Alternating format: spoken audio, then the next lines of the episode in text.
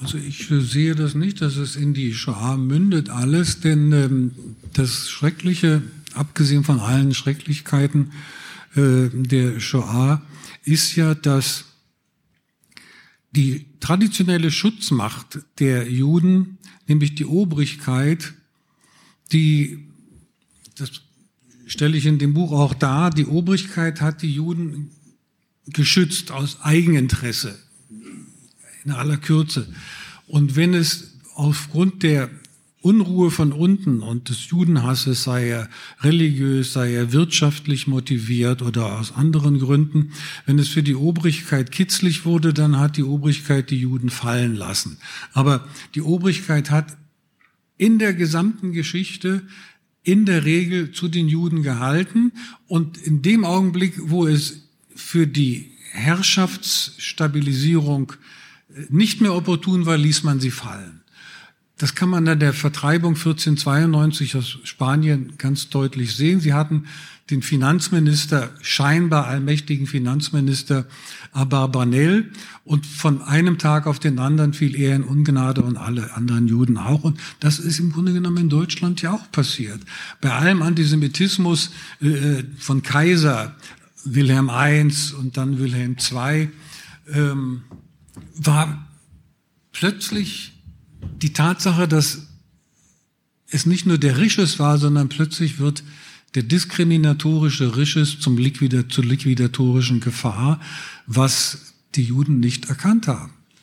Auch im Grunde genommen gar nicht erkennen konnten, weil sie darauf nicht programmiert war. Der Staat war, die Obrigkeit war der Schutz. So, das ist also die historische Perspektive, lang hier erzählt und erklärt. In Bezug auf die Gegenwart und Zukunft bin ich sehr pessimistisch. Ich will das begründen. Empirisch. Sehen Sie Frankreich. Frankreich hatte zu Beginn des äh, Jahrtausends knapp 500.000 Juden und jetzt sind es noch ungefähr 420, 30.000. 70.000 ungefähr sind nach Israel eingewandert oder haben in Israel eine Zweitwohnung.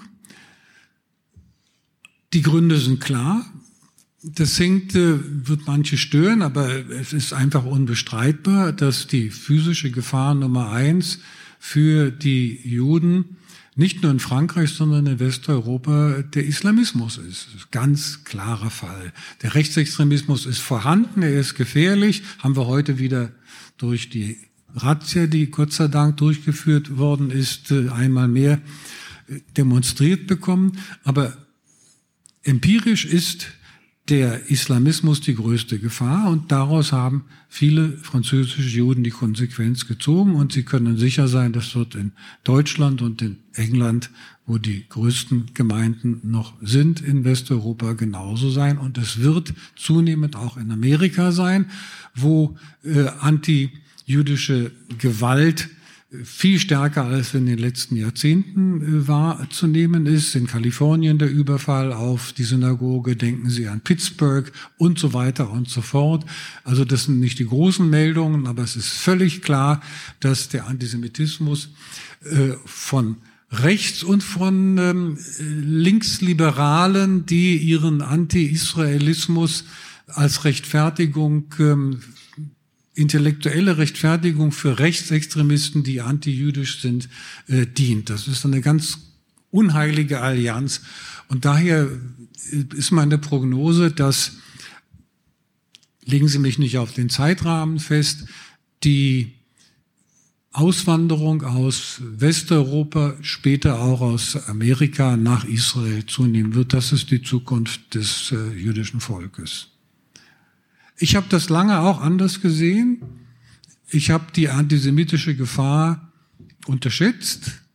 Mir war klar, es gibt ihn, aber dass er so militant äh, würde und dass er, wie jetzt zu beobachten, eine linksliberale Legitimierung bekommt in der Form des äh, Antizionismus, Anti-Israelismus, das ist schon eine beängstigende Kategorie. Diese Leute, die BDS und so weiter, ich meine jetzt nicht die Hardcore, sondern die Intellektuellen und die, die dominieren an den Universitäten in Westeuropa und auch in Amerika, wo ja angeblich die Akademie total verjudet wäre.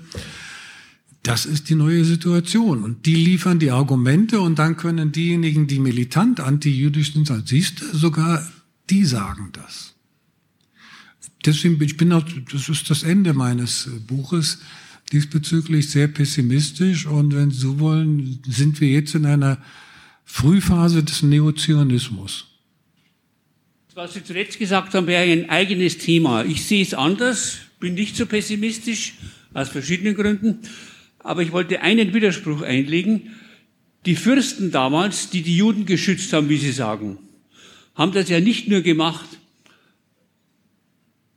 weil sie Vorteile hatten, sondern sie haben sie auch fallen lassen, wenn es ihrem Vorteil diente, weil nicht nur ihre Macht möglicherweise ein bisschen gefährdet war, sie haben sich elegant der Schulden entledigt. In, so, so sehe ich das. Sie haben elegant sich der Schulden entledigt und hatten noch ein Mäntelchen um. Und in 30 Jahren waren sie wieder verschuldet bei irgendwelchen Kaufleuten, die vielerorts oder vielfach Juden waren. Und dann wiederholte sich das Spiel. Da braucht man keinen Konkurs machen. Ganz bayerisch formuliert. Ja, das ist richtig und falsch zugleich. Es gab aber auch eben klügere Vertreter der Obrigkeit, die dieses Gesetz in Anführungszeichen erkannt haben und gesehen haben, holla, jetzt vertreibe ich die Juden, dann kann ich schuldenfrei werden, aber durch falsches, schlechtes Wirtschaften, und wir können es nämlich noch nicht, wir brauchen die Juden, kommen wir wieder in die Schuldenfalle rein. Und da gab es eben auch weitsichtigere Obrigkeiten, die gesagt haben, es ist sinnvoll, die zu behalten und äh, nicht diese Form des Schuldenerlasses zu erreichen.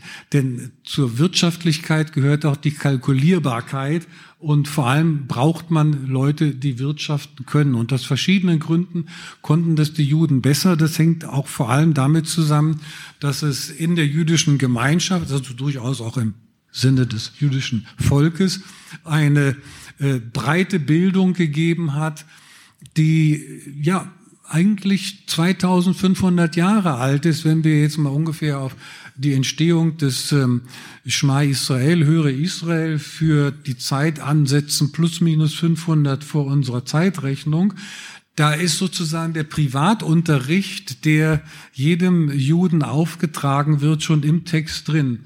Ähm, ähm, ähm, zweiter oder dritte Satz, und du sollst deinen Kindern alle diese Lehren beibringen. Das heißt, hier haben sie einen Privatunterricht sozusagen als religiöse Pflicht. Die Institutionalisierung der Volksbildung erfolgt im zweiten vorchristlichen Jahrhundert und wird im ersten nachchristlichen Jahrhundert, das ist alles hier drin, dann sozusagen institutionalisiert. Wer lesen und schreiben kann, ist dann auch natürlich eher in der Lage, gut zu wirtschaften, ebenso wie die Phönizier die Schrift erfunden haben und die Schrift als Mittel der Ökonomie. Bruria, die Frau von Rabbi Meir, ungefähr vor 2000 Jahren, war so gelehrt, dass die gelehrten Herren das gar nicht so lustig fanden. Aber zurück zum Schuldenerlass. Kurzum, die intelligentere Obrigkeit hat das eingesehen gesehen, gibt ein schönes Beispiel, um diese These zu belegen. Im Jahre 1670, 71 wurden die Juden aus Wien vertrieben. Das jüdische Viertel war dann umbenannt worden zum Dank an ähm, Kaiser Leopold, wurde dann umbenannt in Leopoldstadt. Und die heutige Leopoldstadt in Wien ist eben das ehemalige Judenviertel. Und äh, der große Kurfürst von Brandenburg fand das ganz toll dass die Juden aus Wien vertrieben worden sind, hat gesagt, hallo, kommt doch zu mir.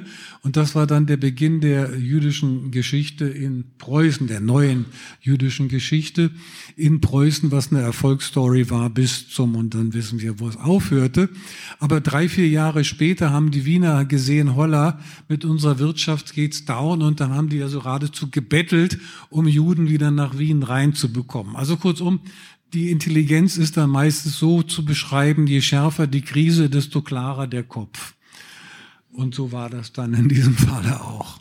Ich setze mal voraus, ich behaupte, dass ganz global weltweit die Menschheit im ganz großen Zusammenhang von Wellen abgesehen insgesamt weniger religiös und nicht mehr religiös wird. Würden Sie das für das Judentum bestätigen oder anders sehen und welche Auswirkungen hat das insbesondere auf den Staat Israel? Wie sehen Sie die Identität des Staates Israel in ähm, ich sehe das nicht so, wie Sie es schildern. Ich sehe, dass ähm, Westeuropa sich von der Religion entfernt, äh, die Mehrheit jedenfalls, sehe aber eine ganz starke Hinwendung zur Religion in der muslimischen Welt und das sind immerhin 22 Prozent der Menschheit.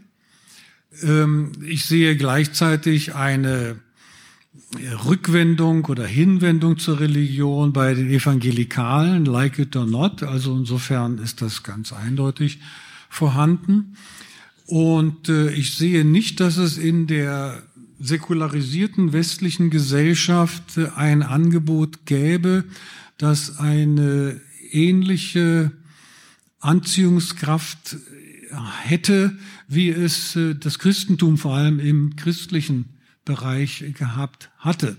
In Bezug auf Israel, also die jüdische Diaspora, ist mehrheitlich ähm, von der Religion entfernt, das stimmt, und daher ist das Reformjudentum unheimlich wichtig. Es hat ungefähr jetzt, ich weiß die genaue Zahl nicht, ich glaube 70 Prozent der amerikanischen Juden, sofern sie einer Congregation angehören, sind in den Reformgemeinden.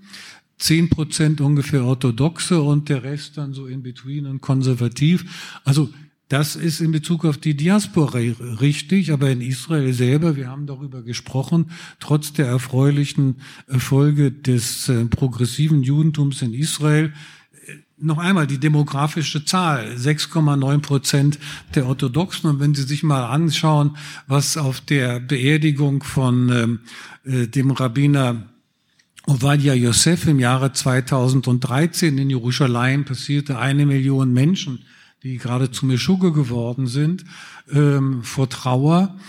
Und äh, vor ein paar, vor gar nicht so langer Zeit, ich habe den Namen des Rabbiners vergessen, da waren es auch nicht 100, eine Million, dann waren es nur 700.000. Also da Kaniewski, glaube ich. Ah ja, natürlich, das war dieser interessante Fall von wie hieß der nochmal? Mit K, ja? Kaniewski. Kaniewski. Ja, der hat nämlich zu Beginn von Corona gesagt, nein, nein, um Gottes Willen, weder Maske noch, ähm, noch Impfen. Zimt, hat er gesagt. Was? Zimt. Was auch immer, jedenfalls. Mit Zitrone er, aber, ohne Zitrone funktioniert es nicht. Ja, Zimt mit Zitrone. Er ist klüger geworden, mein Aber ins Wasser. Ja, aber wir müssen ihm, wir müssen auch ihm, ähm, nicht nur, wenn man über die Toten nur gut reden soll, im Lateinischen heißt es bene, Adverb und nicht gut, sondern auch ich die richtige Zimt, Art. Ich mag Zimt. Ich mag Zimt. Ja, ich auch, vor allem zur Weihnachtszeit. Weißt du, das ist ja zu Weinuka. Aber ähm, der hat dann also, der liebe Gott hat ihn dann mit Corona bestraft und dann wurde er vernünftig und hat dann sowohl für Masken plädiert als auch für die Impfung. Aber dann hat der liebe Gott ihn doch zu sich gerufen. Ähm, aber lange Rede, kurzer Sinn, in Israel ist die Orthodoxie trotz der erfreulichen Erfolge der, des progressiven Judentums dramatisch im, äh, in der Offensive. Und das sieht man ja jetzt auch an dieser Wahl. Und unabhängig von den auch im Parlament doch ziemlich klaren Verhältnissen von 64 zu 56 mit den anderen zusammen, äh, die Mehrheit für eine rechte und auch für eine äh, orthodoxen, freundliche Politik ist in Israel dramatisch gewachsen. Wenn du dir die Umfragen anschaust, vor ungefähr 30 Jahren waren 25 Prozent der israelisch-jüdischen Bevölkerung in irgendeiner Weise religiös, also das heißt äh, Charedim oder Mesorti, also traditionell und, und, und. Und heute sind es über 40 Prozent die sich in diese Kategorie religiös einordnen lassen. Und wenn man die Demografie zu der Ideologie und der Religion dazu nimmt, dann ist die Prognose eigentlich ziemlich klar, dass Israel immer religiöser wird, was ein Riesenproblem in der innerjüdischen Polarisierung ist und die dazu führen kann. Ich habe davon gesprochen, dass ein großer Teil der Diaspora-Juden nach Israel einwandern oder auswandern wird, aber es werden dann eben weltliche Juden äh, auswandern wollen. Aber leichter gesagt als getan, mit der Zunahme, die zu befürchten ist und die wir jetzt eben auch sehen, des Islamismus, des altneuen Rechtsextremismus und des Antizionismus rechtfertigenden Linksliberalismus und Linken wird der Antijudaismus auch in der Diaspora zunehmen und diejenigen, die aus Israel in die Diaspora wollen, in Israel belassen. Und damit bleibe ich also dann doch bei meiner These, dass trotz der zunehmenden Radikalisierung auch des religiösen Judentums ähm, die Mehrheit in Israel bleiben wird, aber in Israel die Dominanz der Religiösen zunehmen und nicht abnehmen wird.